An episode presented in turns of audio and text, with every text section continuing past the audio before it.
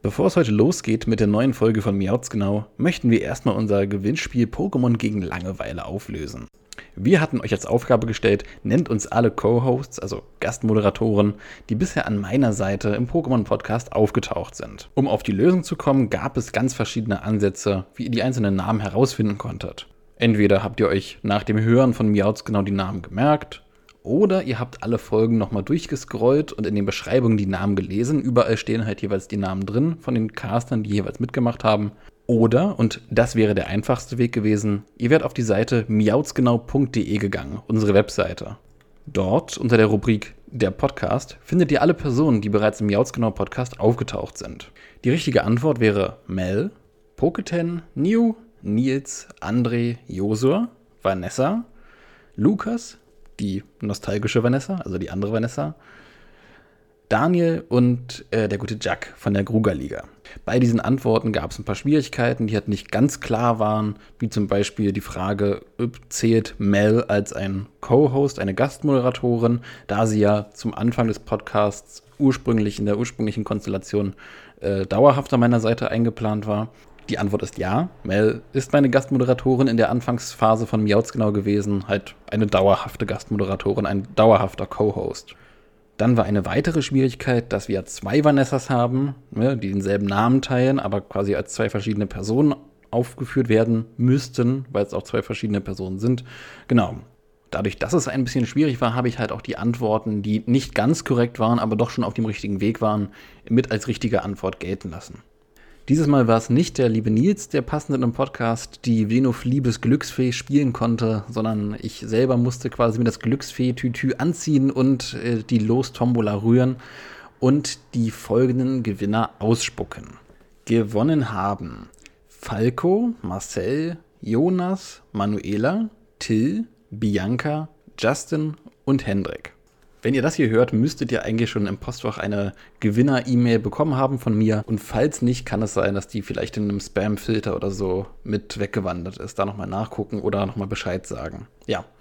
Äh, lieben Dank für die Teilnahme. Und jetzt äh, würde ich sagen, ohne große Umschweife, äh, geht's los mit der regulären Miauzkinne-Folge. Viel Spaß. Pokémon sind nichts als ein Geschäft. Um ein Geschäft zum Erfolg zu bringen, sind Opfer notwendig. Team Rocket hat das verstanden und deswegen wird unser Geschäft auch nicht scheitern. So ein Quatsch!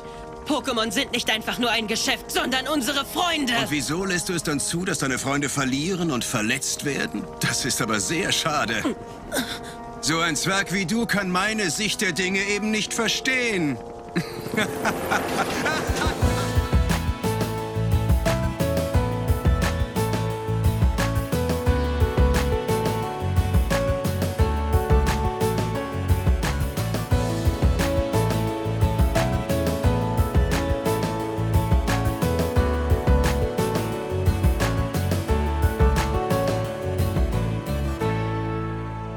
Hallo und herzlich willkommen zu dieser neuen Episode von Miauts genau, dem deutschen Pokémon-Podcast.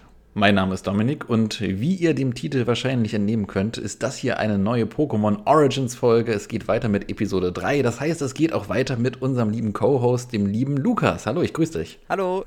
Äh, Pokémon, Pokémon Origins ist heute wieder auf dem Programm. Es, es geht so ein bisschen, ja, was ich sagen, wir haben die Hälfte ja letztes Mal hinter uns gelassen mit der Episode 2.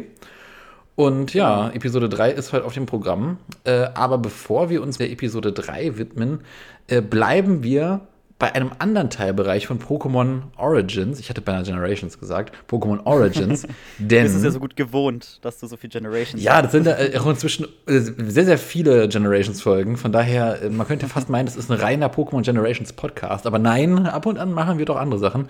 Ähm, und ab und Die an... Ausnahmen. Ja, vor allem, äh, ähm, oh Gott, gleich zu Beginn abschweifen, wie dem auch sei. ähm, äh, ab und an ist es halt auch so, dass äh, man auch vergisst, dass Pokémon Generations ja auch irgendwann ein Ende hat. Irgendwann wird die letzte Pokémon Generations Folge. Das gibt's? Oder? ja, eine letzte Folge wurde ja damals 2016, äh, 2016 war es rausge rausgebracht.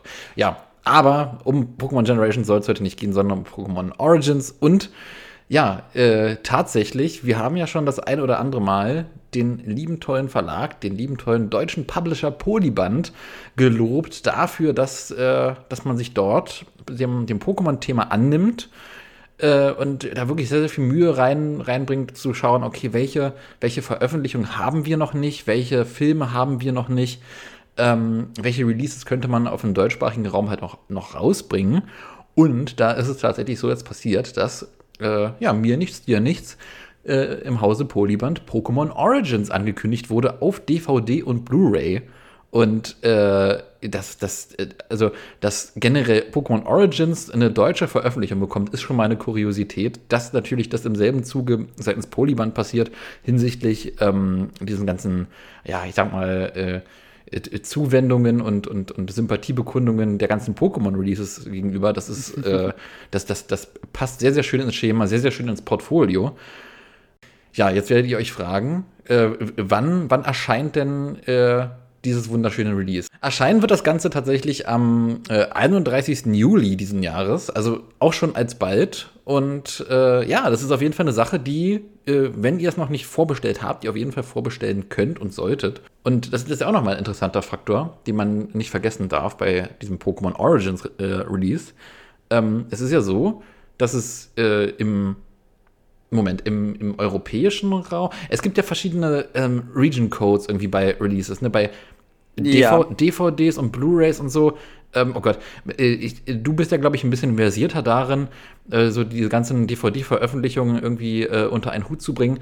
Ähm, magst du mal kurz erklären, Region Codes, was, was ist das? Was, äh, was, hat das?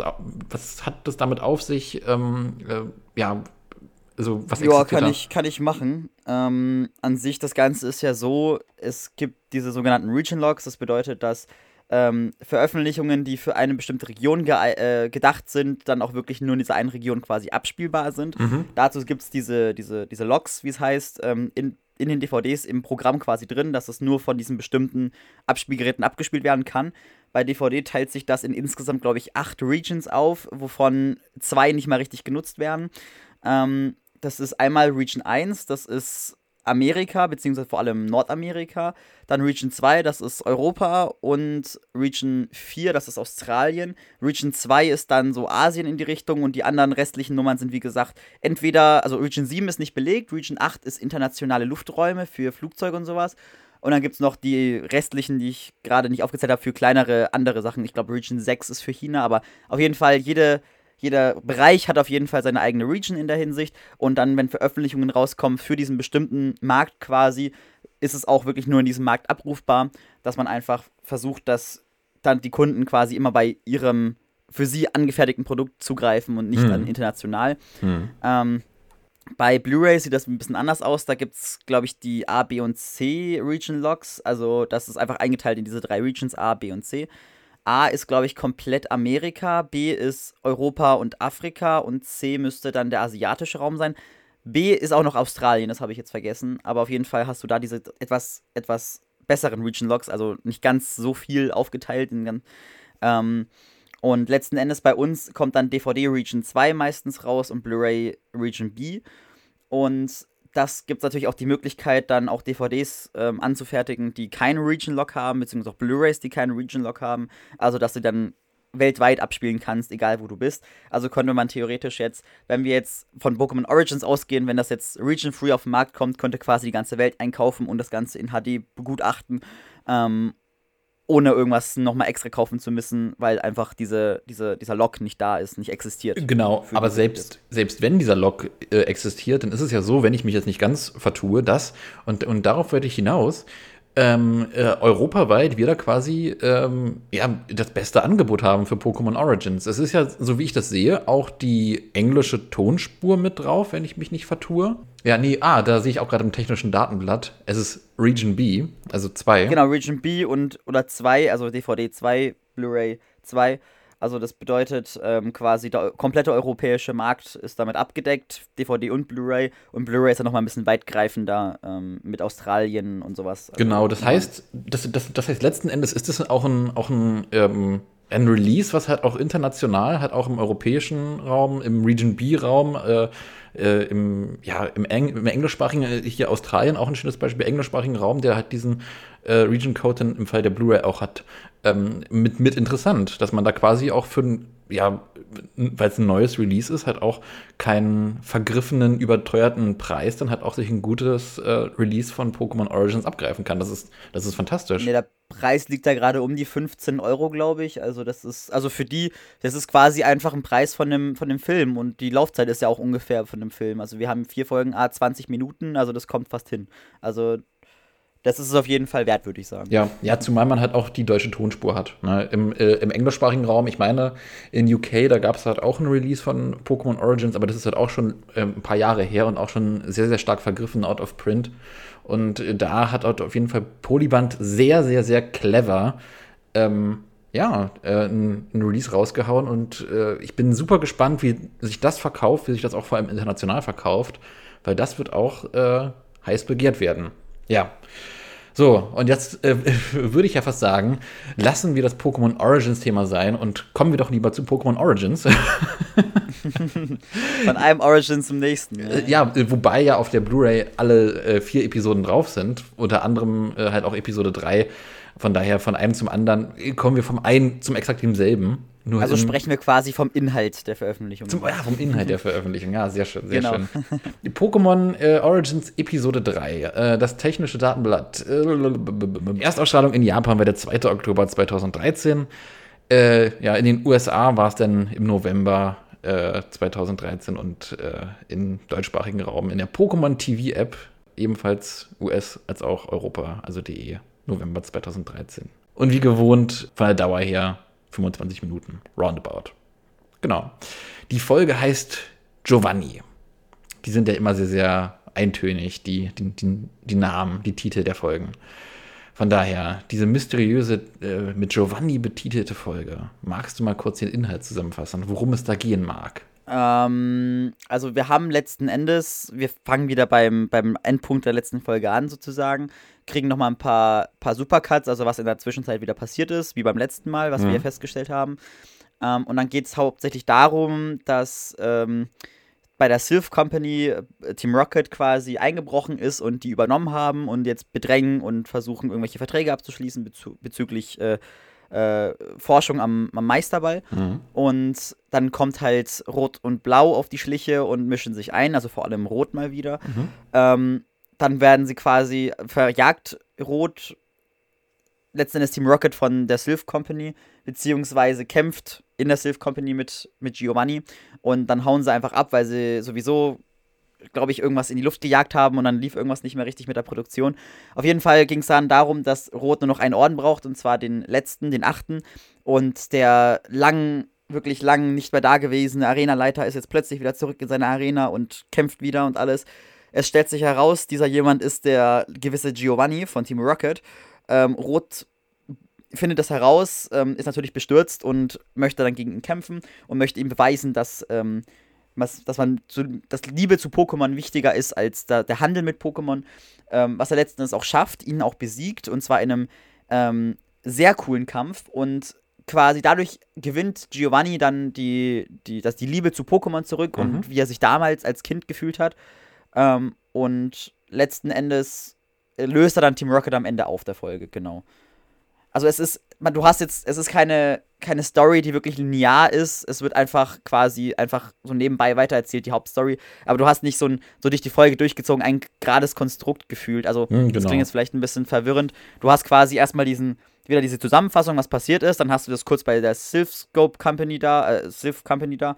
Ähm, dann hast du wieder so einen Zusammenschnitt, was passiert. Dann hast du die Sache im, in, der, in der Arena von Giovanni und dann ist eigentlich schon wieder Schluss. Also es dreht sich hauptsächlich wirklich um Giovanni und ähm, die Aufeinandertreffen von Rot mit Giovanni. Ähm, Genau, das ist quasi die, das ist der rote Faden, wenn man es dann. Genau, genau. Und, und halt auf der Basis halt auch nicht so geradlinig wie, wie Episode 2, wie du es schon sagtest. Also man hat da viel, viel auch verschachtelt in, in, in, in diesen Recap-Sequenzen und da hat auch viel dann noch weiter dadurch erzählt. Aber ich würde sagen, äh, springen wir mal äh, ganz. Äh, ganz gewohnt wieder zum, zum Anfang der Folge und starten dann halt auch direkt äh, bei unserer mysteriösen, ominösen Notizliste mit unseren kleinen Witzen. Ja, also im, im Spielmenü meinst du, oder? Genau, genau. Ja, genau, beim Spielmenü. Genau, stimmt, stimmt. Du hast, ja, genau. du hast ja wieder alles notiert, ja. Natürlich. Äh, wir haben zum Stand am Anfang der dritten Folge fünf Orden, ein Pokédex von 65 Pokémon und wir haben eine Spielzeit von sage und schreibe 15 Stunden und 34 Minuten. Also es stand 15:34 und ich interpretiere das als 15 Stunden 34 Minuten. Ja, findest du das persönlich realistisch? 15 Stunden. Ich habe ich hab letztens tatsächlich einen, einen äh, Recap gesehen von jemandem, der einen Pokémon Speedrun innerhalb von einer Stunde und 15 Minuten irgendwie so gemacht hat. Also an sich, wenn man das Spiel zum ersten Mal spielt, ist es schon realistisch und wenn man sich halt Zeit nimmt und mit, den, mit allen Leuten spricht, die ganzen Kämpfe ausführt und dann halt auch wirklich aktiv die Pokémon fängt, dann ist es auf jeden Fall realistisch, äh, wenn man das Spiel halt noch nicht kennt. Wenn man dem, das, das Spiel schon etwas besser kennt, geht das mhm. natürlich wesentlich flotter. Also du könntest auf dem Stand sein, theoretisch mit einer Spielzeit von, keine Ahnung, ich muss jetzt schätzen, es ist auch länger her, dass ich gespielt habe, aber auf jeden Fall mindestens die Hälfte oder noch weniger. Ähm, ist es auf jeden Fall möglich, aber da, also wir sehen hier quasi einen Spieler, der sich Zeit lässt letzten Endes. Also mhm. der genießt das Spiel und kostet es voll aus sozusagen. Ja, was ja, was, was ja auch zu den Abenteuern und zu der Art, wie es äh, ja, Red sich, sich äh, durch die Kanto-Region ergehen lässt, mehr oder weniger auch passt. Ja, das sind ja auch sehr, sehr groß ausgeschmückte äh, Abenteuer. Aber äh, ich, ich würde direkt erstmal weitermachen mit dem Recap, denn dort sind tatsächlich ein paar interessante, ja, wie ich sagen, interessante Stellen irgendwie. Ähm, Besonders ja. sehr viele Stellen. Also. Ja, das ist also, ich, ich starre hier gerade auf meine Notizliste und, und ähm, bin auch so ein bisschen erschlagen von dem, was da alles steht, weil ich glaube, in keiner Gener Ach, Generations hätte ich fast gesagt, äh, Or Origins-Folge. Das verfolgt dich jetzt noch. Ja, das verfolgt dich. Also lieben Gruß an, an Vanessa, by the way. Ähm, äh, Grüße gehen raus. Grüße gehen raus. Nee, aber in, in keiner Origins-Folge war es halt wirklich so, dass ähm, das, das Recap sich halt so gerafft angefühlt hat wie in dieser. Also vor allem ab dem Punkt, wo dann wirklich erzählt wird, hey, ja, und Prismania City, und dann, ja, merkwürdige Typen und das Team Rocket Versteck und dann habe ich da den Boss getroffen. Letzten Endes ist ja die, Konfront die erste Konfrontation mit Giovanni eine Sache, die hier so random in einem Recap dann erzählt wird. Ja, ja, genau, die, die nebenbei erwähnt wird. Also wir haben ja, also ich kann ja mal kurz ins Detail gehen. Zum einen, wir haben Prismania City, wo er Erika schlägt, das mit, mit ihren Pflanzen-Pokémon ähm, wo er dann den Farborden kriegt. Das Bild ist übrigens sehr cool vom Recap, wo man dann, äh, ich glaube, Glutexo war es in Action sieht. Genau, wie er ähm, Giflor quasi, äh, ja, Feuer unterm Hintern macht. Dann erschließt sich als nächstes ins Hauptquartier von Team Rocket ein ähm, und letzten Endes sieht er quasi, äh, also lernt er Giovanni kennen da in diesem Recap. Als nächstes weckt er Relaxo mit der Pokémon-Flöte aus, auf die wir letzte Folge gekriegt haben von, von Herrn Fuji. Ähm, ist übrigens so etwas, was ich persönlich im Spiel, wo man, also ich hatte echt Probleme, diese Flöte zu kriegen und dann stand jedes Mal dieses scheiß Relax mir im Weg. Also, ja. also ich weiß nicht, also die Leute, die das Spiel gespielt haben, fühlen mich da vielleicht ja, in dem ja, Punkt, aber also, jedes Mal blockiert dieses Relaxo den Weg. also, also auch, also erst nicht nur bei, beim Team Rocket Boss, sondern auch bei dem Relaxo hätte ich mir tatsächlich auch noch wirklich, äh, ja, also kein, wie, wie gesagt, kein da hätte man viel mehr drum spinnen können, da hätte man das richtig auslegen können und dann wirklich auch eigentlich ums Relaxo selbst ein Abenteuer schreiben können, wo, da, wo dann das erste Mal auf das Relaxo trifft, sich fragt, was ist da los mit dem Relaxo und dann erst auf die Idee kommen muss, genau, die Flöte zu benutzen exakt. oder sowas. Da hätte man super eine Story exakt, drum spinnen exakt, können. Also. Exakt, ja, und, und, und, und hier ist halt wirklich in diesem Recap ähm, durch all diese Sachen halt wirklich mega verschenktes Potenzial aufgrund dieses sehr, sehr kleinen Formates da merkt man richtig das, was in der Zeit, wo man quasi nicht da war, wirklich was passiert ja. ist, sozusagen. Ja, also, also, dass das dann wirklich vorwärts ging letztendlich. Genau, also auch die Art der Recaps, die ist ja sehr, sehr gut. Aber, aber äh, fahr mal ruhig fort. Ja, also wir haben also Relaxo. Definitiv. Genau, wir haben Relaxo aufgeweckt und dann bekommen wir die Superangel von dem Freund oder Bruder vom Profi-Angler oder sowas. Bekommen wir auf jeden Fall die Superangel und wir angeln einen Enton. Ähm, das fand ich auch ein sehr cooles Bild, weil im, in den Spielen ist es ja so, du wirfst eine Angel aus, dann kommt ein Fragezeichen über deinen Kopf und es ist, kommt sofort der Kampfscreen. Und hier sieht man dann quasi richtig, wie das quasi dann in dieser Welt da, also aussieht, wenn plötzlich so ein Pokémon an der Angel hängt. Also äh, ich habe es mir immer sehr komisch vorgestellt und hier wird es endlich mal wirklich bildlich mm, dargestellt. Mm. Ja, das ist, das, also, das ist sehr süß gemacht. Auch, auch schön, dass es halt Anton war. Ja, genau. Ähm, dann Fuxania City mit, de, mit Gift-Pokémon, aka dann am Ende den Seelenorden. Ich weiß leider nicht, wie der Trainer Ähm, heißt. Äh, Koga. Ah, okay, genau. Hat die Gift-Pokémon und der kriegt aus dem Kampf raus die Seelenorden. Ähm, und am Ende kommt noch das Highlight, Glurak, also Glurak erscheint, weil Glutex Ja, sich ja entwickelt. und, und also ha- hast du, hast du jemals die Entwicklung gesehen im, im, im regulären Anime? Im regulären Anime, ich glaube nicht. Weil da ist es ja so, dass die Pokémon auch anfangen zu leuchten und dann der leuchtende Körper sich dann verformt. Und hier, ähm, Also, das ist, das ist dann, blinkt es dann so schnell? Oder? nee, nee, nee, nee, nee. Ähm, äh, so so wäre es ja Weil in ich den glaube, das ist in den, in den späteren Spielen ist es, glaub, ja genau, genau. In den Spielen war es ja, dass sie sich, dass sie so blinken. ja, das ist so schnell hin und her switcht zwischen diesen beiden äh, Sp- Sprites, genau. Aber in, in nachfolgenden Pokémon-Spielen war es ja nicht so, dass die dann so heller leuchten, dass sie dann so, so, so weiß, hell leuchtend sind und dann so ein leichter Wechsel ist, so hin und her zwischen, ähm, zwischen zwei Äh, Helligkeitsstufen. ja, je nachdem, also je nachdem, in welcher Generation man sich bewegt. Äh, das gibt da verschiedene. Also das habe ich gerade im Kopf, ich habe das mal gesehen gehabt. Genau, aber, aber hier, hier ist es ja eine sehr, sehr interessante Stilform, weil Glurak, der, der, der entspringt ja quasi aus einem äh, großen Feuerball, der dann quasi das Glu- Glutexe vorher umschließt, ne? Naja, also der äh, Glurak entfaltet sich ja aus diesem, aus diesem Ball heraus. So, dann öffnet er erst so richtig so sein, seine Arme und Beine und, und dann brüllt er nochmal richtig. Generell, wie wir bei der letzten Folge, wie wir festgestellt haben, diese Rückblicke sind eigentlich immer sehr cool äh, und definitiv sehenswert. Also da haben sie sich auf jeden Fall Gedanken gemacht und haben auch wichtige Schlüsselelemente aus, dem, aus den Spielen selbst genommen. Also Relaxo aufwecken, der Halt der Angel und so weiter haben sie alles super eigentlich gemacht. Hm. Ja, äh, nach dem, nach dem Recap, da sind wir dann in äh, Saffronia City. Genau, ähm, da stehen wir ja dann vor dem Gebäude der Sylph Company.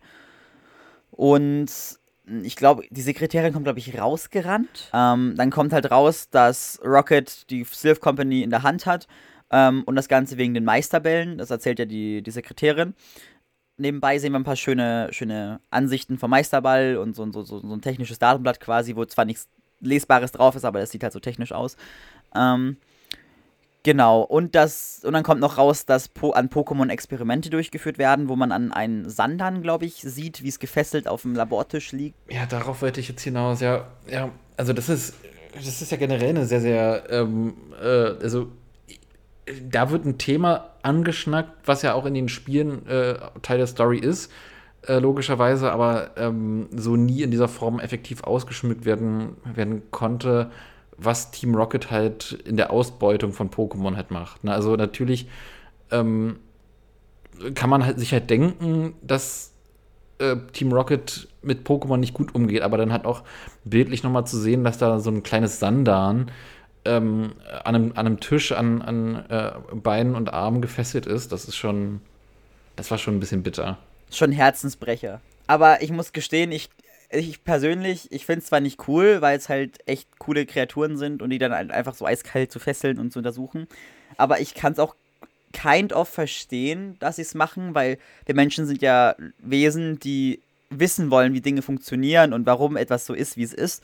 Und dann daraufhin dann diese komischen Kreaturen, die schon seit Jahren dann auf dieser Welt wandeln, ähm, einfach mal näher zu betrachten und zu gucken, was ist mit denen los.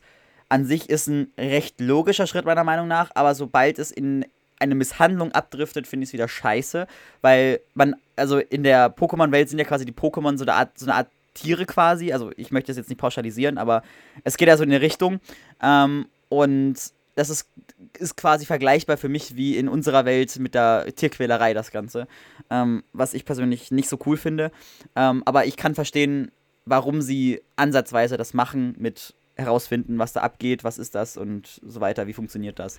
Ja, aber, aber das, das, das ist ja, soweit ich das verstanden habe, gar nicht mal so die Motivation dahinter, ähm, warum die das Die machen. Motivation, die sie haben, ist ja, wie mache ich mit dem Geld? Äh, na, na, vor allem, die Motivation ist ja auch hinsichtlich, dass da Forschung auch betrieben wird hinsichtlich des, äh, des, des, des Meisterballs. Also die Sylph Company, die arbeitet ja daran, den Meisterball zu, zu kreieren und hat da schon auch so einen so einen, äh, äh, Prototypen halt entwickelt. Ähm, und im Zuge dessen schnappen sich äh, Team Rocket halt auch die Ressourcen von der Sylph Company, um dann an den Pokémon-Forschungen anzurichten und anzustellen. Und ich habe das so verstanden, dass diese Forschungen dahingehend funktionieren, dass man die Pokémon in irgendeiner Art und Weise auf, ja, keine Ahnung, das, was man mit dem Meisterball machen möchte, prüft, I guess. Na, das ist, das ist halt auch so ein bisschen, Äh, Vielleicht Fangverhalten oder sowas in die Richtung, keine Ahnung. ja, also was da genau gemacht wird, das ist halt so ein bisschen offen, aber das ist halt im Zuge dieser ganzen Meisterball-Geschichte und ja, Team Rocket will die Sylph Company ausbeuten, um den Meisterball zu bekommen. Ähm, äh, das, das geht halt auch so ein bisschen für mich einher, dass Team Rocket halt auch diese Pokémon-Forschung betreibt, die halt irgendwie mit dem Meisterball zu tun hat. Fernab von äh, dem Meisterball und den potenziellen Motivationen von Team Rocket, äh, da jetzt auch an den äh, Pokémon zu experimentieren, ähm, ja, die nächste Sache, die mir da in diesem ganzen äh, äh Zuge dieser ganzen, äh, ja, Silphco, oh, ja, und die Sekretärin und hier und da aufgefallen ist, ist, dass da tatsächlich was thematisiert wird, was ähm, halt an vielerlei Stelle im Pokémon-Kosmos halt so ein bisschen totgeschwiegen wird, nämlich die Instanz der Polizei in der Pokémon-Welt. Denn äh, die Sekretärin der Silphco, die auch nebenbei sagt, dass sie die Frau vom Chef der Silphco ist, die äh, hatte äh, von ihrem Chef oder von den Angestellten, don't know, er äh, gesagt bekommen, hey, geh zur Polizei, melde das auf jeden Fall der Polizei, dass hier gerade irgendwie Team Rocket Ärger macht und versucht, die Firma zu übernehmen. Und von daher äh, probieren halt Rot und Blau dann entsprechend zur Polizei zu bringen und das dann das halt auch noch sich dann wie so ein roter Faden durchzieht, dass halt in einer Welt, in der ähm, ja die Polizei halt gefühlt auch so eine untergeordnete Rolle auch gegenüber der Arenaleiter hat und der Top 4 und so weiter, die halt immer so ein bisschen. Na, gefühlt ist die Polizei in der Pokémon-Welt halt einfach nur da, damit sie halt da sind. Ja, genau, genau. Keine Ahnung. Also der, der einzige wirkliche Sinn, wo sie bislang gemacht hatten, was mir gerade in den Kopf kommt, ist, ich bin mir gar nicht sicher, welche Stadt das war, äh, die Stadt, wo auch, auch Bill war, ähm, wo sie die, den Zugang versperrt haben zu dem Haus, zu dem kleinen, ähm, wo man dann durch muss, um weiterzukommen genau. auf, der, auf der Route. Ähm, da, da standen sie ja davor so, halt, stopp, hier war ein Überfall von Team Rocket oder so, hier kommt erstmal keiner rein, haben sie am Anfang gesagt. Ähm, da haben sie halt versucht, einfach vielleicht die, die Crime-Scene abzusperren oder sowas, also den Tatort. Ähm, aber das ist das wirklich das einzige Mal, wo die Polizei wirklich mal was, gefühlt was zu sagen hatte. Man sieht auch nicht sehr häufig irgendwelche Polizeipräsidien oder sowas. Auch wenn es hier erwähnt wird, dass es ja in Prismania City haben sie, hat, hat die Polizei anscheinend ein, ein Präsidium oder halt ein Gebäude oder sowas, wo sie halt sind. Aber in den einzelnen Städten ist das nicht so vertreten. Vielleicht mal ein einzelner Polizist, der irgendwas, wie gesagt, versperrt in den Spielen. Aber wirklich aktiv was machen und zur Handlung beitragen, tut die Polizei eigentlich nicht. Weil der Gesetzeshüter gefühlt in der Story ist ja rot. Also der dann so ein bisschen Self-Justice macht und dann sagt, yo, das ist nicht korrekt, was du machst, ich halte dich jetzt hm, auf. Hm, genau. Also da ist ja die Polizei dann etwas wie, wie, du schon sagst, untergeordnet. Ja, ja, wie gesagt, aber auch untergeordnet gegenüber von anderen Instanzen. Also in anderen Spielen wird es ja auch so thematisiert, dass tatsächlich auch die Top 4 oder die Arenaleiter halt so eine gesetzesbringende Rolle innehaben. Von daher finde ich es halt wirklich auch gut, dass hier auch mal wirklich gesagt wird, also gerade in der ersten Generation, da war die Polizei, wie du es ja schon sagtest, hat auch eine präsente Rolle ähm, äh, zwischen den einzelnen Routen waren halt auch so kleine Häuschen, wo dann so Wächterfiguren waren, so Wächterpersönlichkeiten, äh, wo man dann dem einen sogar, ich weiß gar nicht mehr von welcher Route zu welcher anderen Route das war, aber irgendwie ein, ein heißes Getränk oder ein Kaffee oder irgendwas bringen sollte oder ein Tee. Fern, fern, fernab von der Polizei und dieser ganzen äh, Geschichte, ähm, ja, dass man halt auch wirklich die, äh, die Sekretärin da halt auch noch mit, mit so einer kleinen Mini-Backstory versieht. Das fand ich halt auch sehr, sehr nett. Das habe ich mir auch noch sehr, sehr positiv notiert, dass man äh, diese Empfangsdame, wenn man da quasi in das Ge Gebäude reingekommen ist, halt auch noch so ein bisschen an den Chef anbandelt. Ähm, und ich scroll gerade rüber. Äh, was, was ist denn bei, bei dir noch auf der Notizliste? Hast du dir zu, zu diesen aktuellen Szenen, wo wir gerade sind, was aufgeschrieben? Mm, also ich hab, ich bin nur noch einen Schritt weiter, dass Blau dann, ähm, also Rot an Blau sagt so, yo, kannst du nicht die Sekretärin begleiten ähm, nach Prismania City zur Polizei, damit ihr das meldet. Äh, Blau hat dann gesagt, nö, kein Bock, ich hau ab. Ähm, ja, stimmt, ja. Will lieber ja. direkt an die, auf die Champions gehen und dann halt sich da einen Top-4-Bereich oder halt auf jeden Fall will er auf jeden Fall weitermachen und dann halt sich da irgendwie einen Erfolg schaffen. So ganz typisch Blau. Mhm. Und dann Rot will alleine gehen, hat er dann am Ende gemeint, und Blau hat sich dann überreden lassen von Rot mit der, mit der Sekretärin zur Polizei zu gehen. Und Rot geht dann quasi alleine rein. Ähm, das. Dann, dann kommt ein Cut, wie er dann schon die Pokémon befreit, wo ich mich persönlich frage, haben wir da jetzt äh, den ganzen Teil übersprungen, wo er schon mit mindestens fünf Team Rocket-Mitgliedern gekämpft ich, hat. Ich, ich, also, mal, ich würd, äh, sorry, ich, ich würde mal gerne noch mal einen halben Schritt zurückspringen. Äh, diese, diese Konfrontationsszene fand ich nämlich sehr interessant zwischen, zwischen Rot und, und Blau, weil das war wirklich, ja. das war ja wirklich, Rot steht da wirklich ähm, und, und, und, und packt Blau halt auch am Kragen und, und wird halt wirklich wütend. Der wird halt wirklich wütend, weil er sieht, dass sein äh, Wegbegleiter sich dafür entscheidet, Leuten nicht zu helfen. Und das, das, das fand ich insofern. Ich glaube, ihm geht's, ich glaube, ihm geht's nicht direkt um die Leute, sondern vor allem um die Pokémon, weil das hat er ja sehr stark betont, dass äh, Pokémon äh, gefangen genau, gehalten werden, genau, gequält ja. werden. Ähm, und ich glaube, das ist für ihn auch, ne, ihm auch eine sehr persönliche Sache. Ich kann es zwar jetzt nicht darauf direkt beziehen, auf irgendwas Persönliches, aber es, es fühlt sich so an, als wäre es für ihn sehr persönlich, die Sache mit, mit der Freiheit von Pokémon.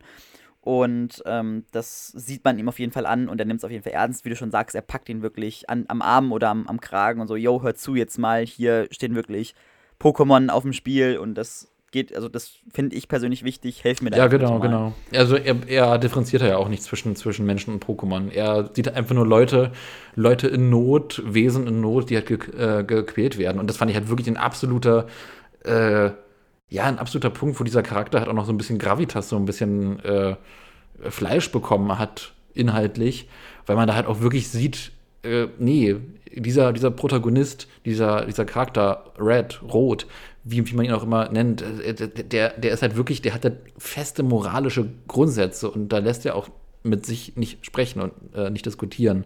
Und ähm, diese moralischen Grundsätze, die stellt er quasi halt auch im Zweifelsfall darüber, dass er halt ähm, aneckt, auch gegenüber von jemandem, der quasi ein, ja, ein Freund ist auch. Ne? Äh, Blau ist ja auch ein Kumpel, mehr oder weniger. Naja, ich glaube, er setzt seine Prinzipien über die Freundschaft letzten Endes. Ihm sind seine Prinzipien wichtiger als die Freundschaft und, und packt dann halt auch wirklich mal an und sagt, sagt halt jetzt, yo, jetzt muss was geschehen. Äh, du hattest erwähnt, äh, dir kommt es danach dann vor, als ob man irgendwas ver ver verpasst hätte, richtig? Ja, also es ist ein sehr, sehr harter Cut, weil ähm, dann kommt noch ganz kurzes Gerede, oh mein Gott, du willst da jetzt alleine rein? Ja, ich krieg das schon irgendwie hin.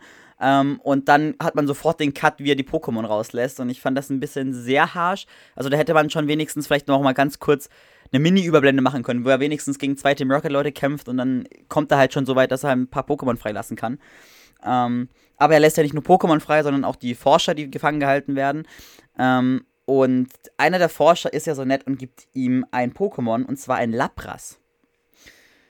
Das ist sehr cool, weil Lapras ist persönlich auch ein, also ich mag Lapras sehr. Und es ist auch, glaube ich, ich bin mir nicht sicher, eines, eins der wenigen Pokémon in der roten Edition, die Surfer erlernen konnten, damit du quasi auf die Zinnober-Inseln kannst, um da dann da weiterzumachen. Und das ist wirklich ein Pokémon, was ich persönlich sehr mag, wie gesagt, weil es Surfer kann. Also in der roten Edition ist es ja nicht häufig, dass, ähm, dass solche Spezialfähigkeiten bestimmte Pokémon erlernen können. Und Lapras ist halt das Pokémon für Surfer, also wirklich das Pokémon ja, für Surfer. Ja, ja. Ähm, äh, aber, aber zumal ist es ja auch so, dass man äh, dieses Lapras ja auch in den Spielen an der Stelle bekommt. Das ist ja auch, auch eine ganz direkte Referenz darauf. Äh, du, du, du bekommst ja auch genau dieses Labras dann halt auch als Dank für die Befreiung von einem, von einem Forscher oder von den Forschern in dem, in dem Gebäude da auch äh, geschenkt. Und ähm, dass das halt auch nochmal so ja, ein kleiner Wink, ein kleiner Not ist, dass das nicht vergessen wurde, das, das fand ich ja auch generell sehr schön. Weil diese Gift-Pokémon, also nicht Gift-Pokémon im Sinne von Gift, giftig, sondern, sondern Geschenk-Pokémon ähm, äh, innerhalb der Spiele, äh, die haben auch nochmal irgendwie so ein ganz persönliches, ja, so eine persönliche Bindung, wenn man damit auch so eine, so eine Story verknüpft. Ja, also, und gerade Lapras ist halt auch ein, ist halt auch ein starkes Pokémon. Das darf man halt auch nicht unterschlagen.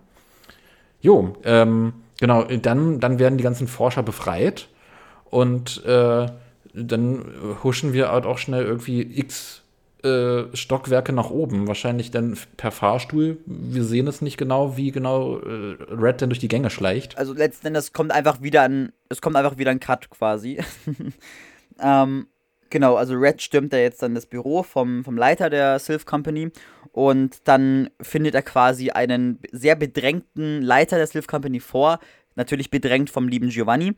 Ähm, er stellt es natürlich her, er hat gerade wichtige Verhandlungen zu führen, äh, Verträge abzuschließen und dann kommt einfach nur spöttisch äh, kleinlaut von, von dem Leiter, von dem Chef, nur so, das soll Verhandlungen sein oder sowas und ähm, also so wirklich so Machtposition, er ist hier am Drücker und er ist quasi der Tyrann, der ihn dann bedrängt und das stürmt letzten Endes Red und Red ist natürlich sehr pisst, besonders wegen dem Pokémon und generell wegen der Situation, weil es ihm nicht gefällt. Und Giovanni erkennt ihn ja wieder. Also er sagt, ah, bist du nicht der Pimp da, der schon mal da war? Das war ein Callback auf die, auf den, auf das, was wir vorhin hatten mit, mit der Rückblende. Genau, das war sehr schön, dass darauf referenziert wurde auch, dass das dann nochmal so an dieser Stelle gesagt wurde. Dafür, dass die Szene halt äh, einfach, weil sie in, die, in den Flashback rein, reingedrängt wurde. Das ist, das ist sehr cool, aber Giovanni sagt dann auch direkt dann noch irgendwie, dass sein Plan gescheitert sei, was ich persönlich etwas komisch fand, dass es plötzlich so schnell vorbei ist mit dem Plan. Also, das war, also, keine Ahnung, also ja, Red ist halt durchgegangen und hat die ganzen Leute besiegt, aber das, da hätten sie, wie gesagt, mehr Zeit sich nehmen müssen, weil du hast halt, weil du hast halt nicht gesehen, wie Red die Pläne durchkreuzt hat. Du siehst nur, wie Red ein paar Sachen befreit hat, das Lappers kriegt und dann direkt schon im Büro ist und Giovanni dann sagt, oh scheiße, wir haben verloren. Wir müssen aufgeben. So, wir haben den, der Plan wurde vereitelt von dir. Und dann dachte ich mir auch, ja, ihr habt es ja nicht mal gezeigt. Also das fand ich Jein, jein. Ähm, äh, es wurde insofern gezeigt, dass, ähm, also dieser, dieser, dieser Twist, dass äh, Giovanni sagt, oh, mein, oh, oh die, die Pläne wurden vereitelt, der kommt ja erst ab dem Punkt, als Red etwas ganz Bestimmtes sagt. Und zwar sagt, dass die Polizei auf dem Weg ist. Und äh, ab dem Punkt, wo, ab dem Punkt, wo Red im Büro steht, da glaubt ja Giovanni noch, okay, ja, das ist halt dieser Junge, ne? Aber erst ab dem Turn Turning Point irgendwie von wegen, hey, wir haben die Polizei alarmiert, also äh, da macht das dann auch schon wieder Sinn, dass ähm, Red hat gegenüber Blue so, so aufgebracht war und so und so wütend war und ihn nachher gesagt hat, okay, nee, begleite die Frau, äh, das ist wichtig, ähm, dass sich das dann quasi auch zu diesem Gesamtbild noch hinzufügt, hey, okay, nee, gemeinsam haben wir es Giovanni eingekesselt und da in der Ecke manövriert, wo der dann äh, vermutlich mit juristischer Konsequenz äh, äh, zu, äh, zu, knabbern, zu knabbern hat. Ähm, als es dann auf die Konfrontation losging, da ist mir dann, äh, also als dann Reddit sagt, Polizei, Giovanni merkt, dass seine Pläne vereitelt sind, will sich dann auf den Weg machen. Red stellt sich ihm in den Weg und dann spitzt sich die Lage insofern zu, dass es dann auf einen Pokémon-Kampf hinausläuft. Da fand ich es sehr, sehr schön, dass ähm, die Pokebälle, die Giovanni äh, zückt, halt nicht einfach aus seiner Tasche gezückt werden oder so, sondern aus einem Koffer.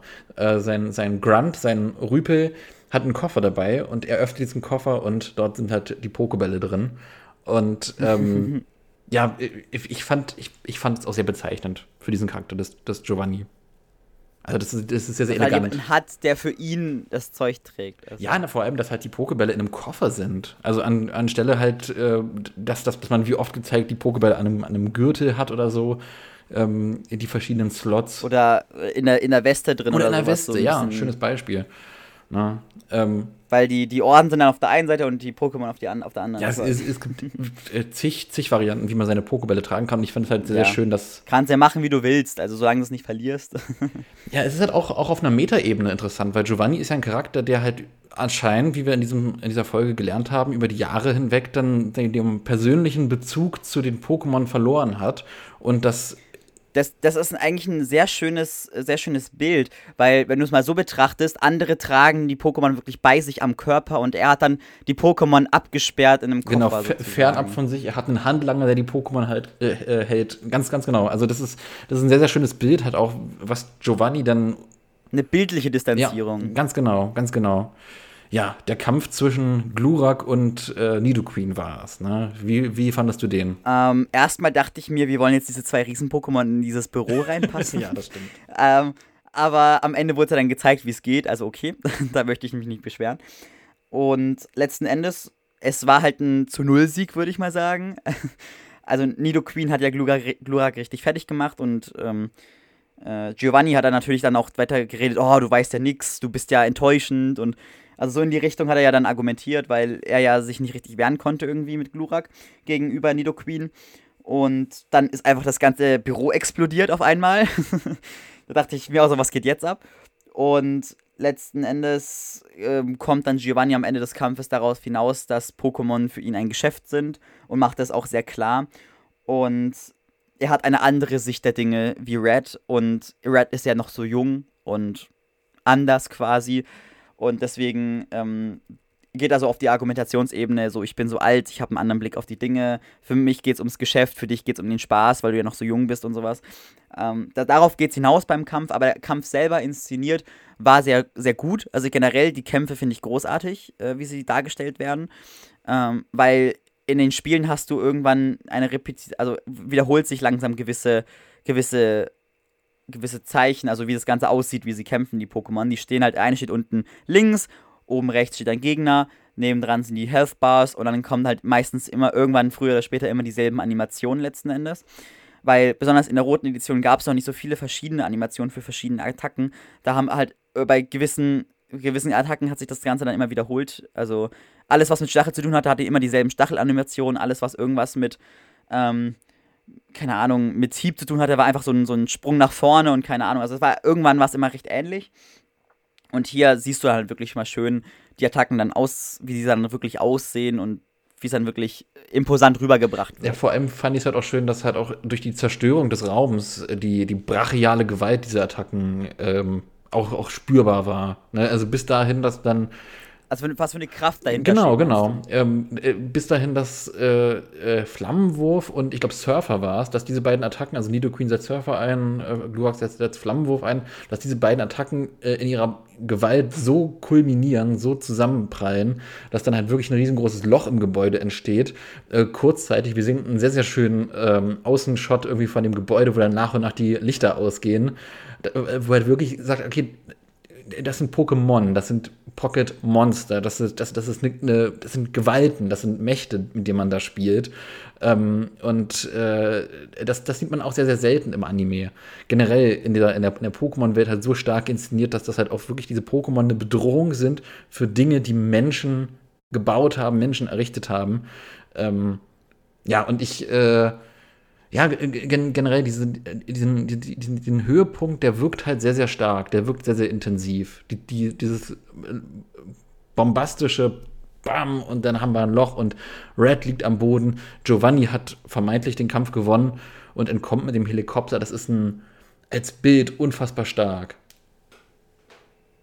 Ja, also, also Red und Glurak am Boden komplett fertig ja. und dann halt der aufrechtstehende, noch perfekte Giovanni, der genau. dann halt einfach abhaut über, über den Luftweg. Also eindrucksvoll auf jeden ja. Fall. Ja, und, und, und der Dialog, den du schon angesprochen hattest, den fand ich sehr schön. Genau. Also da wird dann auch nochmal diese, diese Unterschiedlichkeit zwischen den, den Perspektiven, ähm, okay, Pokémon ist ein Geschäft, ne? Ähm, und vor allem halt auch, was ich, glaube ich, noch ein bisschen interessanter fand, dieser Aspekt von wegen, ja, äh, wohin hatte ich deine, ich, ich, weiß den genauen Wortlaut nicht mehr, aber wohin hatte ich deine Freundschaft zu den Pokémon jetzt gebracht? Ne, dass da auch effektiv dein Freund, dein Pokémon-Freund da am Boden liegt mit, mit dir zusammen und ihr beide verloren habt. Das ist die Konklusion daraus. Und ähm, das, ja, dass Giovanni da halt wirklich die Oberhand hat, fand ich dramaturgisch gesehen auch ziemlich gut muss ich gestehen. Also in den Spielen ist es, ist, ist, ist es ja so, dass du Giovanni besiegst und Giovanni dann seine Truppen abzieht. Und hier wurde das ja quasi genau umgekehrt, dass du verlierst, dass du versagst. Das ist ja ein sehr, sehr großer Unterschied zu den Originalspielen.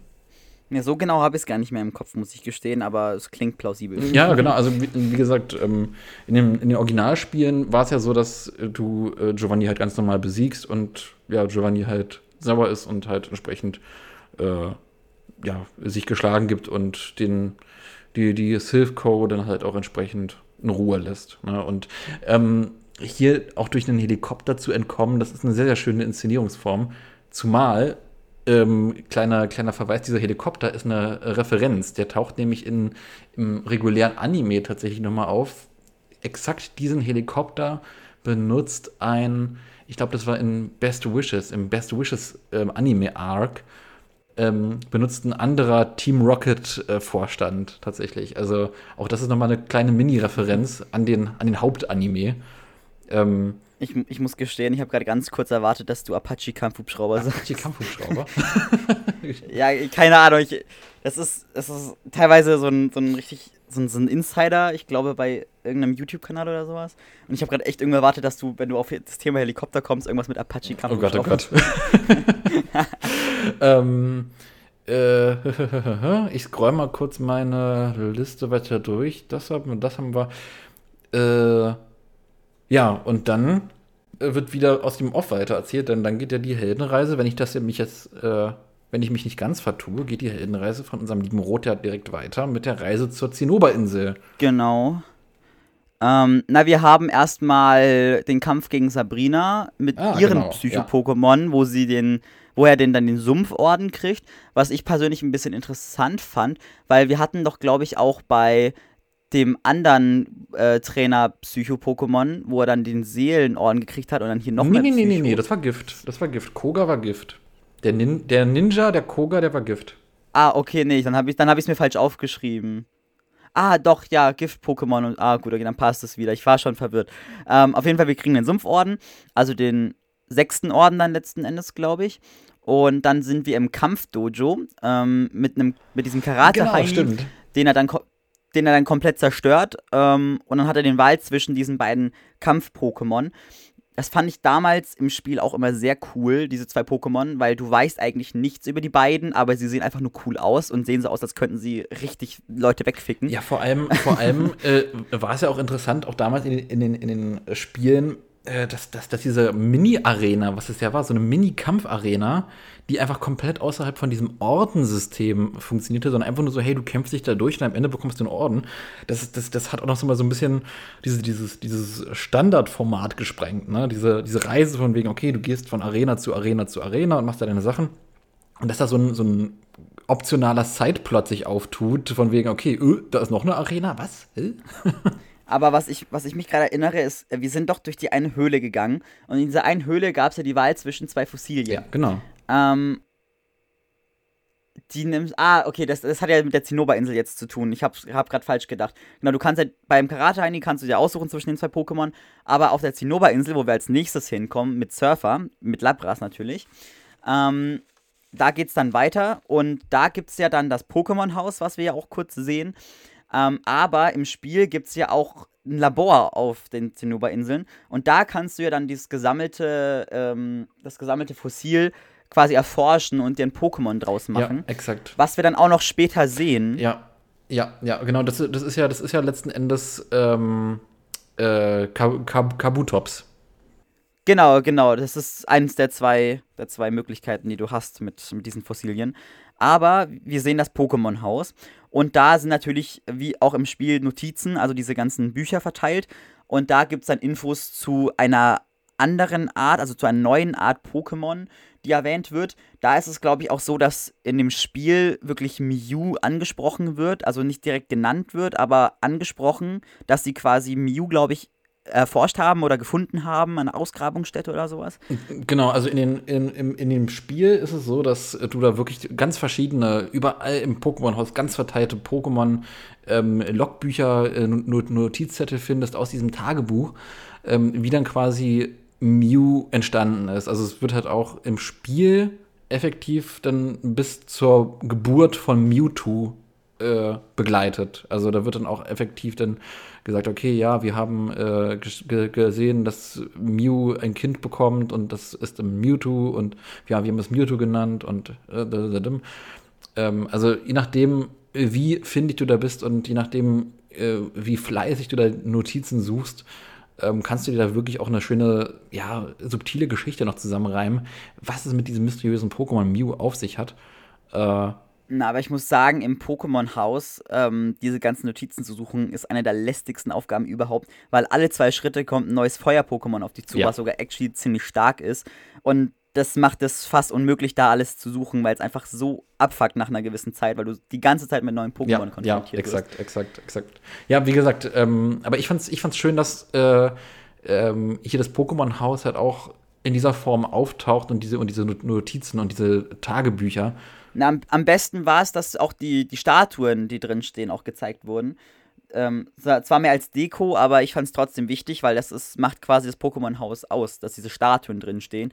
Und du, im Gameplay hast du ja auch Statuen mit versteckten Schaltern und sowas. Ja, ja. Aber äh, ich find's, ich fand's schön, dass du halt auch nochmal die Forscher und das Wiedererwecken der Fossilien angesprochen hast, weil die wurden ja tatsächlich nicht gezeigt. Also ich fand's ja schön, dass dir das, äh, das Kampfdojo gezeigt wurde, das habe ich ja schon gesagt, aber ähm, genau, genauso hätte ich mir halt auch an der Stelle gewünscht, dass man halt kurz zeigt, ja, ne, also sei es jetzt in so einem kleinen Mini-Segment, wie er dann zu den Forschern geht und da das Fossil abgibt und so. Natürlich wird es äh, insofern referenziert, dass ja später Kabutops im Kampf gegen Giovanni nimmt, aber ja, auch nochmal so diesen, keine Ahnung, ich, ich frage mich halt. Also da war er auf jeden Fall im Labor, aber es wurde halt leider nicht ja, gezeigt. Na, ich, also. ich, ich frage mich dann halt auch, ja, wie, wie sieht es denn im Anime aus, wenn er da irgendwie, sind da irgendwelche krassen Tanks, sind da irgendwelche, schwimmen da die Fossilien in so, in so Wassertanks und werden, wie werden die Fossilien reanimiert? Ich glaube, das könnte auch eine Hürde gewesen sein, ähm, um die Sachen halt entsprechend äh, bewusst auch nicht zeigen zu wollen. Ne? Seitens des äh, Studios, seitens des Directors, dass man sagt, okay, ja gut, äh, da öffnen wir jetzt die Büchse der Pandora für ein paar kleine Sekündchen. Ja, aber ich hätte es mir trotzdem gewünscht. Als nächstes holen wir uns ja den Feuerorden, glaube ich. Also auf jeden Fall den siebten Orden bei Pyro mit seinen Feuer-Pokémon.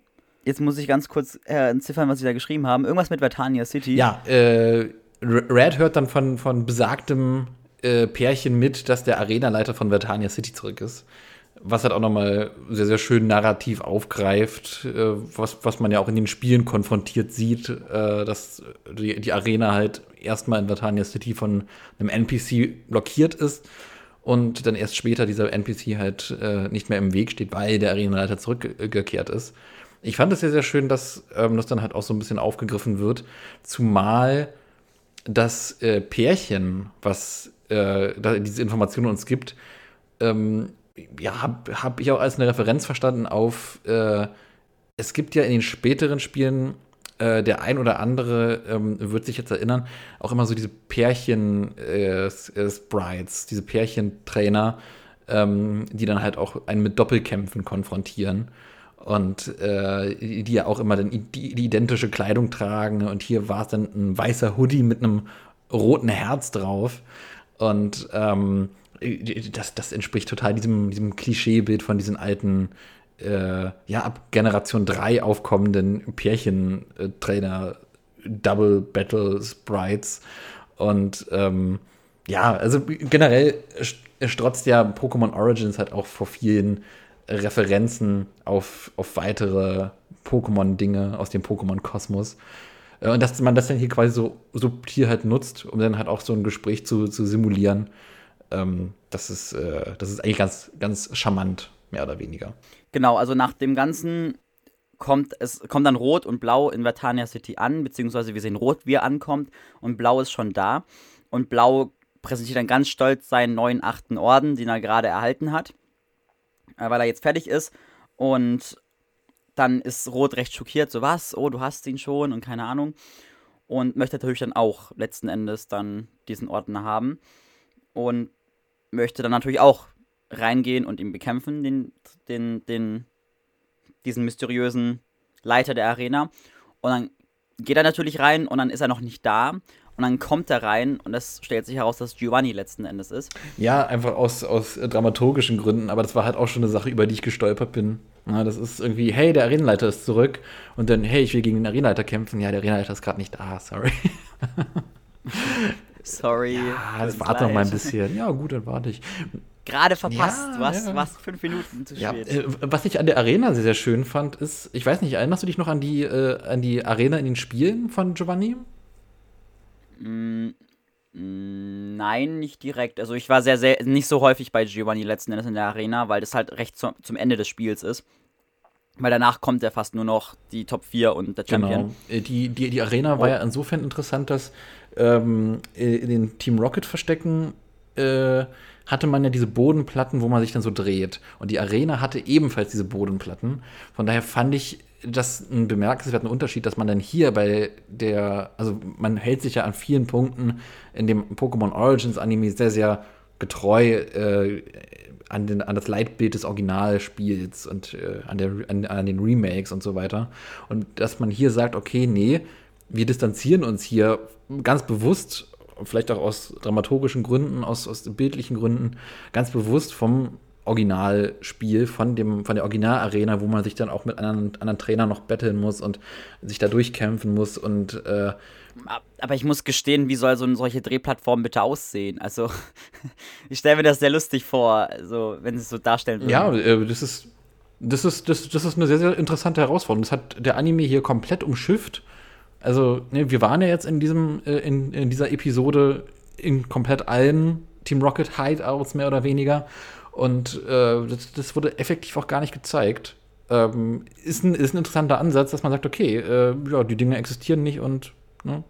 äh, aber trotzdem ein bisschen schade, weil ja, also auch wenn es auch vielleicht absurd aussehen würde, ich hätte es auch auf, auf jeden Fall gern gesehen, wie äh, Red als, als Person sich da irgendwie unkontrollierbar, un, un, unabdingbar in eine Richtung dreht und bewegen kann. Und ja, wie man das eventuell mit einem anderen Ding noch koppelt oder so, keine Ahnung. Ne, das ist. Äh, na, was, was der gute Red auf jeden Fall anmerkt, wenn er reingeht, ist auf jeden Fall, dass es eine ganz andere Stimmung ist. Man merkt auch richtig, die Arena ist richtig dunkel. Zumindest wo er gerade reinkommt. Also sie haben wahrscheinlich schon versucht, das in Richtung Bösewicht auf, aussehen zu lassen, also Richtung Team Rocket, weil Team Rocket ist ja auch immer sehr dunkel und düster und sowas, also in die Richtung. Exakt, exakt, exakt. Ja, äh, und dann, äh, ach nee, Quatsch, äh, eine andere Sache ist mir noch aufgefallen, das sehe ich hier gerade auf meiner Liste. Ähm, die Personen, die da in der, in der Arena stehen, das, äh, man, man, man sieht diesen Personen auch einfach an, dass die Team Rocket Rüpel sind. das ist einfach Team Rocket Rüpel sind mit anderer Kleidung. Also die tragen halt auch diese, diese Team Rocket Mützen, die verdecken so die Augen. Ähm, das, das fand ich eigentlich ganz kurios irgendwie, weil das auch so eine gewisse Naivität zeigt. Oh, ich, ich habe andere Kleidung, ich bin eine vollkommen andere Person, ich habe nichts mit Team Rocket zu tun. Ja, im Grunde siehst du trotzdem. Ich habe eine Brille auf, ich bin nicht Superman. ja, letzten Endes genau dieses Prinzip. Ähm, ja, aber dann, dann kommt äh, äh, schlussendlich äh, Giovanni rein und die Blase platzt und äh, ja, letzten Endes äh, muss dann sich der liebe äh, Red, also Rot, damit konfrontieren, ja, dass die letzte Arena geführt wird vom Team Rocket Boss. Und dann ja, konfrontieren die beiden sich in ihren Ansätzen und Ideologien. Na, also es na, Red ist auf jeden Fall erstmal richtig geschockt mit so, was, du bist der Leiter, oh mein Gott. Und dann kommt erstmal äh, ein Monolog darüber, dass er sich das überhaupt nicht vorstellen kann und dass es das unmöglich ist, weil alle anderen Leiter zuvor ihm quasi die Werte vermittelt haben, dass, ähm, dass, also dass der Bund zwischen Mensch und Pokémon sehr wichtig ist und dass das mit Liebe verbunden ist und sowas. Und dass er ja gar, das gar nicht vertreten kann und so weiter, weil er ist ja geschäftlich mit dem Pokémon unterwegs. Also geht das ja gar nicht. Ja, äh, nicht nur geschäftlich, sondern halt auch letzten Endes, ähm, das ist ja diese Rhetorik, die Giovanni nutzt, um äh, ja seine kriminellen Machenschaften, seine Ausbeutung von den Pokémon halt zu rechtfertigen. Das ist halt ein Geschäft, that's it. Und dafür, also das ist ja die Sache, die, die Red letzten Endes ähm, so furchtbar tangiert, wo er halt auch sehr, sehr emotional wird und hier auch wieder genau dieselbe Emotionalität zeigt, wie gegenüber einem ähm, äh, in einem Blau, dass er sagt, okay, ja, nein, so geht das nicht. Na, er geht ja hier sogar so weit, dass er ihn wirklich als Feind der Pokémon im Generellen bezeichnet. Ja, ja, und darauf wollte ich jetzt gleich hinaus. Also, das ist äh, eine sehr, sehr starke äh, Dialogszene zwischen den beiden, dass da halt wirklich sich das so ho hoch zuspitzt, dass er wirklich ähm, Giovanni als, als den Feind der Pokémon tituliert. Hattest du, als du die Spiele gespielt hast, wirklich so dieses starke Gefühl, dass ähm, Giovanni auch der Feind mm. der Pokémon ist und dieses, dieses starke. Eigentlich überhaupt nicht. Für mich war Giovanni halt einfach der Kopf von Team Rocket und halt einfach so quasi der böse Gegenspieler. Aber ich habe ihn nie wirklich als Feind der Pokémon angesehen. Ich habe ihn einfach nur als komischen Kerl angesehen, der halt eine Bande hinter sich stehen hat, die irgendwelche dummen Pläne verfolgen. Also, ich habe mir da gar nicht allzu viel dabei gedacht. Ähm, aber jetzt in der Hinsicht wird das natürlich sehr gut inszeniert und gibt dem Ganzen nochmal eine gewisse Tiefe. Also. Ja, ja, absolut. Es hilft auf jeden Fall. Generell ist das halt auch, auch eine Ebene, wo halt ähm, Giovanni auch als Charakter noch ein bisschen äh, hinzugewinnt. Auch aus den Spielen heraus. Ja, und dann äh, spitzt sich das auf den Kampf zu. Zuvor, bevor es auf den Kampf zugeht, möchte ich nochmal anmerken, dass ich das auch sehr, sehr interessant finde, dass dann da auch zu Beginn direkt auf Blau referenziert wird und den Kampf, der zuvor stattgefunden hat. Insofern, dass äh, Giovanni sagt, ja, äh, und vorher war halt ein Trainer da, der hatte auch ganz besondere Fähigkeiten gehabt und der war halt auch sehr, sehr stark. Und dann wechselt auch Giovanni, ähnlich wie wir es vorher bei, ich meine, Rocco gesehen hatten in Episode 1, ähm, sein, sein Team durch so ein Pult hindurch dass man da sagt, okay, wir haben Arenaleiter, aber die haben auch noch unterschiedliche Teams. Und das ist, äh, das ist, also das ist generell als Konzept sehr, sehr cool. Dass man halt auch so, also in den Spielen geht man ja linear die Arenaleiter durch und die sind halt dem Level Cap des Spielers so angepasst, vom Leveldesign her.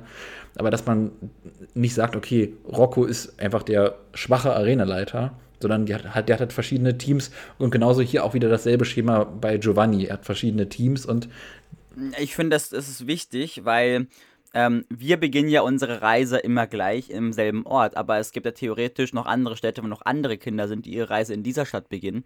Also kommt er natürlich vorher in eine andere Arena, also muss es natürlich dementsprechend angepasst ganz werden. Ganz genau, ganz genau. Ja, und äh, auch interessant war, dass äh, ein, ich meine, es war sechs Pokémon-Team gegen ein Zwei-Pokémon-Team gewechselt wird, was dann wohl Giovannis äh, stärkste Konstellation ist, was sich mir auch nicht so wirklich erschließt, weil diese naja, er hat ja, er hatte einmal das Vierer-Team und einmal dieses spezielle Zweier. Ein Vierer-Team war es, ja, genau. Genau, also er hatte erst das Vierer-Team, was offen da lag mit normalen Pokebällen und dann hat er es ausgewechselt mit, glaube ich, Superbällen oder sowas. Mit seinen, Sup ja, genau, Hyperbällen mit, seinem, mit seinen Super-Pokémon quasi. Ähm, ich, ich, ich gehe ja davon aus, dass, dass er bei Blau die vier genutzt hat, die, die normalen quasi, und jetzt für Rot dann extra nochmal die Super-Dinger raushaut. Ähm, so, weil er sich denkt, so, yo, Rot hat mich schon so krass genervt, da muss ich jetzt mal ein bisschen ranklotzen. Ja, aber ich, ich verstehe halt nicht, warum er nicht dann äh, die zwei übrigen oder sogar alle vier übrigen von dem anderen Team auch noch in das Hauptteam mit reinnimmt. also prinzipiell hat man ja auch als Trainer sechs Slots für, für Pokémon. Das ist, äh, ja, also ich, ich, ich verstehe, dass diese zwei Pokémon stärker sind als das andere Vierer-Team, aber das schließt ja nicht aus, dass Pokémon aus dem anderen Vierer-Team sich in das andere Team halt noch, noch mit reinmischen können. Verstehst du, was ich meine? Naja, the theoretisch kann man es verbinden, hast du vollkommen recht. Aber keine Ahnung, also wahrscheinlich soll es damit einfach nur nochmal bildlich signalisiert werden. So, ja, anstelle von, dies, von vier Pokémon nimmt er nur zwei, weil die so viel krasser sind ja. als die anderen vier. Ja, dass dieser sowas. Kontrast auch noch sehr stärker auf, aufgeführt wird. Ja, aber dann kommen wir auch schon zum Kampf.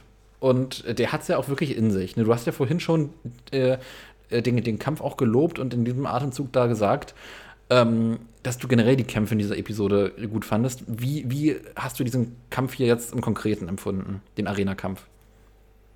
Ähm, also an sich, wir hatten das Konzept ja schon mal mit, mit den Sachen in der letzten Folge, glaube ich, mit den Arena-Kämpfen, wie die aufgebaut sind oder in der vorletzten Folge.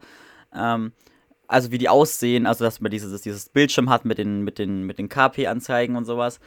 Und da letzten Endes ist das Ganze wieder sehr gut inszeniert und du hast nebenbei diese Anzeige. Und damit, damit wurde ja auch sehr viel gespielt und gearbeitet, weil immer jedes Mal, wenn ein Pokémon tot gegangen ist, also nicht tot, aber halt besiegt wurde, ähm, hast du halt an der, hast du erst gesehen, wie die, wie die, wie die KP-Anzeige erstmal leer ging, dann kam diese, so ein, so ein, so ein Piepsgeräusch, wie, wie im Krankenhaus so, so ein Gerät da macht. Und das war dann so das Signal, yo, jetzt ist das Pokémon besiegt. Und das und, und du hast halt das Besondere an dem Kampf ist, du hast so viele Pokémon, die aufeinandertreffen. Du hast da zwar nur die zwei von Giovanni, aber du hast das volle Team von Red, die, die er in den Kampf schickt und immer weitermacht, obwohl er komplett fertig gemacht wird letzten Endes.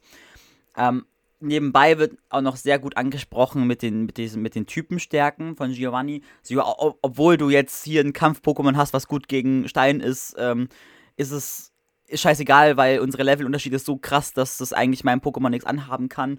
Und mit dem und dem Typ kannst du meinem überhaupt nichts anhaben. Also da wird das nochmal hervorgehoben, wie wichtig das letzten Endes ist, dass man darauf achtet, dass man hochgelevelte Pokémon hat und halt auch von den Typen die richtigen hat, damit man eine gute Chance hat auf jeden hm. Fall. Ja, ja. Ja, ja, dann wie gesagt, also ich finde das äh, generell sehr, sehr ausgewogen, wie generell Pokémon Origins die äh, Kampfkonstellation, die Spielmechaniken halt auch hier in ja, in eine richtige Story mit überträgt und halt auch so diese Wechselwirkungen von, von den einzelnen Typen. Was ich halt auch wirklich interessant finde, ist halt, dass wirklich in dem Team von äh, Red äh, sowohl Kikli halt als auch äh, das angesprochene ähm, Kabutops dabei sind. Also halt auch wirklich, zwei Pokémon, die halt mehr oder weniger Geschenk-Pokémon sind, je nachdem, wie man halt auch das mit dem Fossil auch noch aus, auslegt. Aber die haben halt auch schon noch einen besonderen Aber ich finde es wichtig, weil an sich auch im Spiel ich finde es wichtig, aber auch im Spiel sind diese beiden Pokémon an sich, wenn du sie bekommst, nicht, äh, nicht schlecht, also sind stark. Ich glaube, ich glaube, dieses Pokémon aus dem, aus dem Karate Dojo hat, glaube ich, Level 50. Also, also ich, ich glaube, das war Level 50, was es am Anfang hat.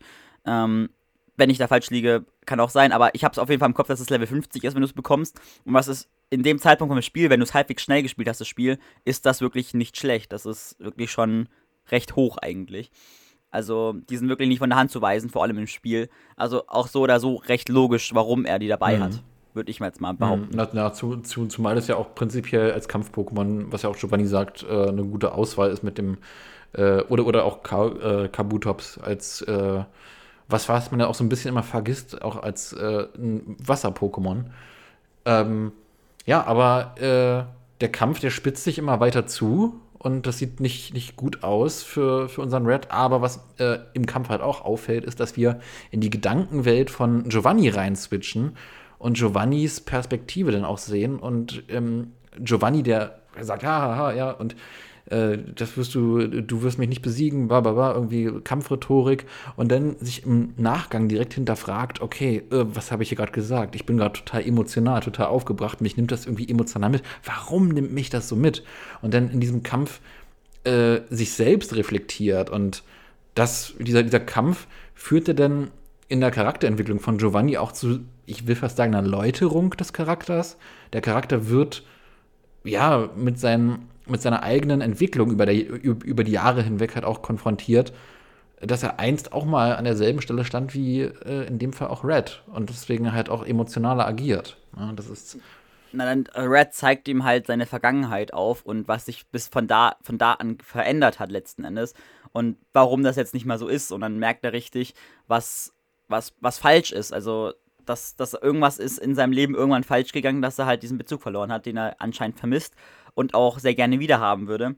Und das halt auch wirklich, also wirklich vermisst. Also man kann es nicht oft genug sagen. Also es kommt wirklich so rüber, dass er halt einfach den Bezug verloren hat. Das ist sehr gut dargestellt, vor allem mit dieser Gedankenwelt, weil du hast, glaube ich, dreimal, wo du die Gedanken hörst und jedes Mal spitzt sich das zu, bis am Ende dann die Flashbacks kommen mit, äh, mit, mit ihm in jungen Jahren, wie er dann äh, Pokémon-Kampf gegen seinen damaligen Rivalen, glaube ich, war das macht oder sowas. Also das ist sehr gut gemacht, auch was äh, Character Development angeht. Weil am Anfang hast du diesen, ich sag mal, recht stumpfen Bösewichten dargestellt und der entwickelt sich jetzt quasi zu einer wirklichen Person, die, die man auch versteht und also nicht unbedingt versteht, aber halt nachvollziehen kann, was mit ihr passiert ist. Und das ist auf jeden Fall ein sehr, wirklich sehr gutes Stück Character Development, was man mhm. da sieht. Äh, was halt auch, auch eine interessante Parallele ist, ist, dass der liebe Giovanni ja auch scheinbar als Start-Pokémon ebenfalls ein Glumanda wohl hatte, laut dem Flashback. Ja, genau, das, das ist ein, ein ziemlich cooler, ich sag mal jetzt nicht Zufall, aber mhm. es, es kommt schon so rüber, als ist es angedacht, aber es verstärkt nochmal für den Zuschauer, den Vergleich zwischen Red und Giovanni, genau. dass die wirklich bei derselben Situation waren. Genau, ganz, ganz, ganz genau. Ja, und letzten Endes schafft es dann durch einen gezielten Geowurf, meine ich war es, äh, dann äh, das überbleibende Pokémon, was den. Genau. Genau, Geowurf so von seinem letzten Pokémon Gl Gl Glurak. Ja, ja, exakt. Exakt. Und dann äh, diese verblüffte Situation, dass Giovanni dem halt auch ganz äh, ja, ganz ausgelaugt entgegen, entgegenschaut und sagt, okay, uh, Nanu, na, also jetzt bin ich hier besiegt, jetzt, okay, wow, hier hast du den Orden. Und dann konfrontiert wird mit dem äh, moralischen, in seinen moralischen Grundfesten sehr, sehr feststehenden Red, der sagt, nee, vom, vom äh, Leiter, vom, vom Boss von Team Rocket, da nehme ich den Arena-Orden nicht an. Und das, das finde ich, bringt auch nochmal so eine ganz andere Ebene mit hinzu, weil wenn du in den Spielen Giovanni besiegst, dann hörst du halt auch, okay, ja, du hast mich besiegt, bla bla bla bla, und ab jetzt werde ich äh, Team Rocket auflösen. So. Und äh, diese, diese Nachvollziehbarkeit, warum Giovanni überhaupt Team Rocket denn auflöst, ähm, was ja dann auch in, die, in der Story noch resultiert aus den zweiten Pokémon-Spielen, aus, aus der zweiten Generation Gold, Silber und Kristall, ähm, und da noch große Wellen schlägt, ähm, das, das ist hier viel, viel nachvollziehbarer. Also das kommt halt nicht so out of nowhere, okay, hm, du hast mir jetzt äh, im Pokémon-Kampf äh, die Leviten gelesen, jetzt löse ich meine finstere Organisation auf, sondern über diese Läuterung von Giovanni hinweg dann auch wirklich mehr, mehr Sinnhaftigkeit in dieser ja, vermeintlichen Auflösung von Team, Team, Team Rocket dann zu sehen. Das ist äh, eine sehr, sehr weise auch Entscheidung, eine sehr, sehr weise Entscheidung, eine sehr, sehr starke Entscheidung von diesem Anime dann halt auch diesen Weg zu gehen und dazu sagen, okay, wir, wir geben denen ein Fundament.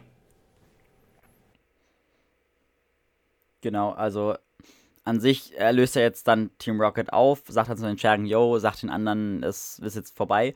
Und dann nimmt auch Red dann den Orden an letzten Endes, hat dann seinen achten Orden. Und dann gibt es ja noch das Gespräch, dass er Champ werden muss, um sein Ziel, das oberge obergerichtete Ziel, und zwar den Pokédex zu vervollständigen. Ähm, er muss Champ sein, damit er stark genug ist, auch wirklich alle Pokémon zu Genau. fangen. Damit schließt er, glaube ich, auch ein bisschen hauptsächlich auf die legendären, glaube ich. Also auf Zapdos, Arctos, Lavados und so Mhm. weiter. Glaube ich. Ja, also für mich klang das, das so. das, das liegt auch mehr oder weniger auf der Hand. In dem Anime wird es halt in dieser Form so nicht gesagt, aber eigentlich ist es ja ähm, Giovannis Motivation, halt auch den Meisterball zu bekommen, um Mewtwo zu fangen. Na, das, äh, ähm, das wird effektiv so durchs Hintertürchen schon gesagt, aber ähm, von, von Giovanni selbst in dieser Konstellation nicht. Von daher macht es schon Sinn, wie du schon sagst, dass er da auch mit unter anderem legendäre und sehr, sehr starke Pokémon meint. Ja, aber Giovanni macht nicht nur den einen Beschluss mit Team Rocket auflösen, sondern Giovanni ähm, sagt sich auch selbst, er will neu anfangen und quasi seine Vergangenheit als Team Rocket Leader hinter sich lassen. Ähm, und das halt quasi seine Taten, ich glaube, sogar gut machen. Ich bin mir zwar jetzt nicht sicher, aber das würde ich da rein interpretieren. Und das ist auch nochmal noch mal wirklich ein starkes Zeichen für seine Entwicklung in der Story jetzt selbst, meiner Meinung nach. Und Rot geht dann weiter auf seine Reise mit seinem schönen Fahrrad und fährt mit seinem weiter. Bike. Also, genau. Ja, und Und am Ende kommt dann, hm, am Ende kommt, genau danach wollte ich eventuell fragen, nach dem Endscreen. ähm, am Ende kommt dann wieder die Übersicht, so wie, wie immer, außer du hast jetzt noch was anzumerken. nee, genau, nee, also äh, ich, ich wollte fragen, hast, hast du den, den, den äh, Endscreen dieser Folge notiert? Wie viele Orden, wie viele Pokémon? Genau, also wir haben jetzt die vollen acht Orden. Wir haben jetzt einen Pokédex von 99, also über 30 Pokémon mehr, glaube ich, wenn ich jetzt noch die Anfangszahl im Kopf habe. Und ähm, eine Spielzeit von 21 Stunden und 18 Minuten. Also wir haben quasi in einer 20 Minuten Episode 6 Stunden Spielzeit gehabt. Ordentlich, aber okay. Ist zwar alles vielleicht ein bisschen hochgegriffen, aber Na, naja. wir wissen ja auch nicht, ob er, ob er sich vielleicht an, an, an Arenaleitern wie, wie Pyro oder Koga vielleicht noch mal so ein bisschen aufgehangen hat oder so. Ja, da, also da ist sehr viel Interpretationsspielraum bei diesen, bei diesen Überblenden. Also da kann man noch sehr viel dazwischen reindichten, was er getan hat und Oder so vielleicht weiter. hat er, hat er erstmal das Zelt aufgeschlagen vor, vor Relaxo und kam dann nicht weiter und dachte erstmal so, okay, komm, ja, dann, dann schlafe ich jetzt erstmal auch eine Runde. Oder er hat erstmal versucht, auf also über Relaxo drüber zu klettern, hat es aber nicht hätte ich jetzt geschafft und dann erstmal Gut, dass du verzweifelt. sagst, das hätte ich gern gesehen. oh Gott. Wie gesagt, man hätte mit Relaxo noch so viel mehr machen können.